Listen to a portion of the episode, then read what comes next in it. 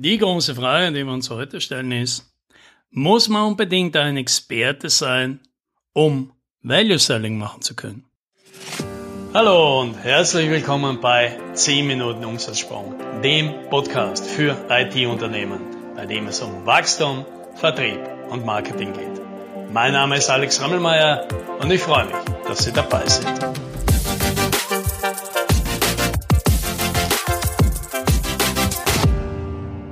Ist es nötig, wirklich Experte, Expertin zu sein, damit man Value Selling machen kann?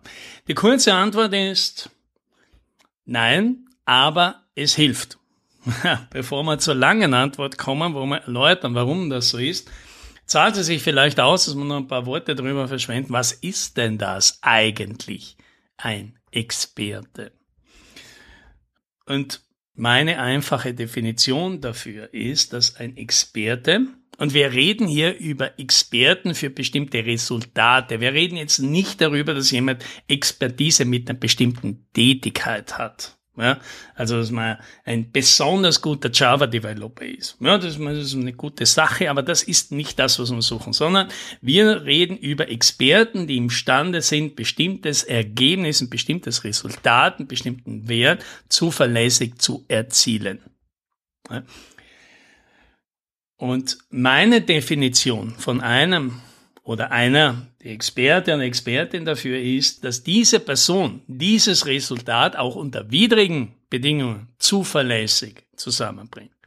Während viele andere, die zwar auch wissen, wie man so ein Ergebnis grundsätzlich herstellt, das meistens nur schaffen, wenn die Bedingungen günstig sind, wenn alle Voraussetzungen gegeben sind, wenn alle mitmachen, wenn nichts dazwischen kommt.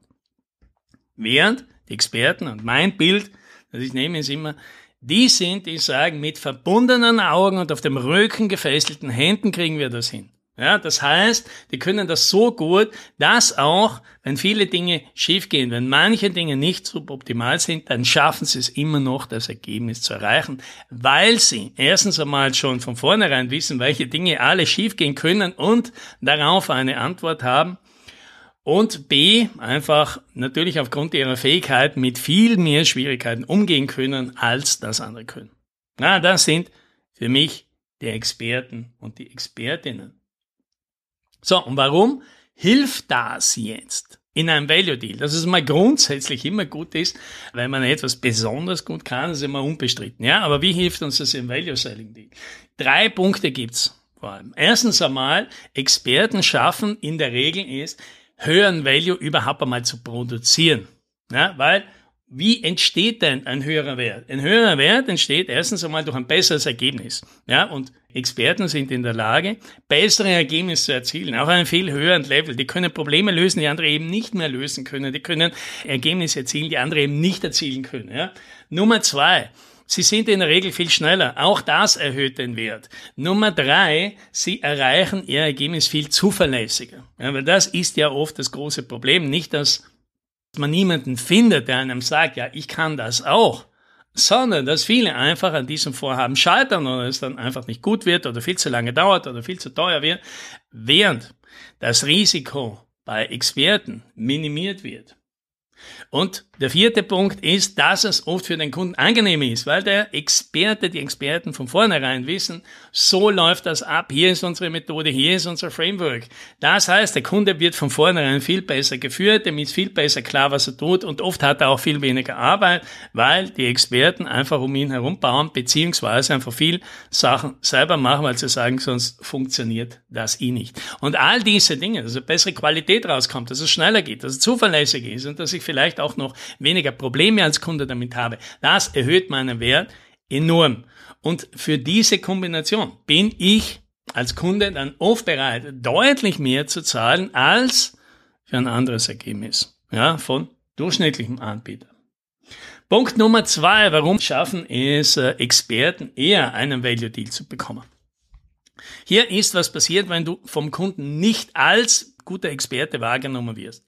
Der Kunde lässt sich von dir eine Lösung erklären. Der Kunde gefällt das. Du erklärst ihm, wie du das machen würdest und du machst ihm ein Konzept und du machst ihm einen Preis. Der Kunde schaut ein bisschen auf den Preis und denkt sich, ja, okay, das ist viel Geld, aber wenn das klappt, dann bezahle ich das dafür, weil das Ergebnis ist es da wert. Aber jetzt machen Kunden ja eins, die gehen ja zu anderen und sagen, schau mal, ich möchte ja hier noch einmal sicherstellen, dass mich da jemand nicht komplett über den Tisch zieht. Ich möchte eine zweite Meinung. Geht zum anderen Anbieter, der schaut sich dein Konzept an und sagt, ja, das können wir auch für viel weniger Geld. So, und jetzt steht der Kunde da und denkt sich, ja, puh, der hat mir zwar dieses Konzept gemacht und der, glaube ich, ist auch ganz kompetent, aber so viel mehr bezahlen jetzt, ja, das finde ich dann doch nicht fair. Und dann geht er zum anderen Anbieter, der günstiger ist. Das macht er nicht wenn dieser Kunde glaubt, du bist einfach viel besser als die anderen. Die anderen können das wahrscheinlich gar nicht, was du da kannst. Die anderen, die machen sich da was vor, die laufen ein Probleme und dann wird das, wie der Kunde oft schon erlebt hat, viel teurer, viel länger, mit viel mehr Problemen. Zum Schluss kriegt er nicht das, was er will. Wenn ihm das Problem wichtig genug ist, dann wird er zu dem besten Anbieter gehen und das ist der, den er als die Experten wahrnimmt.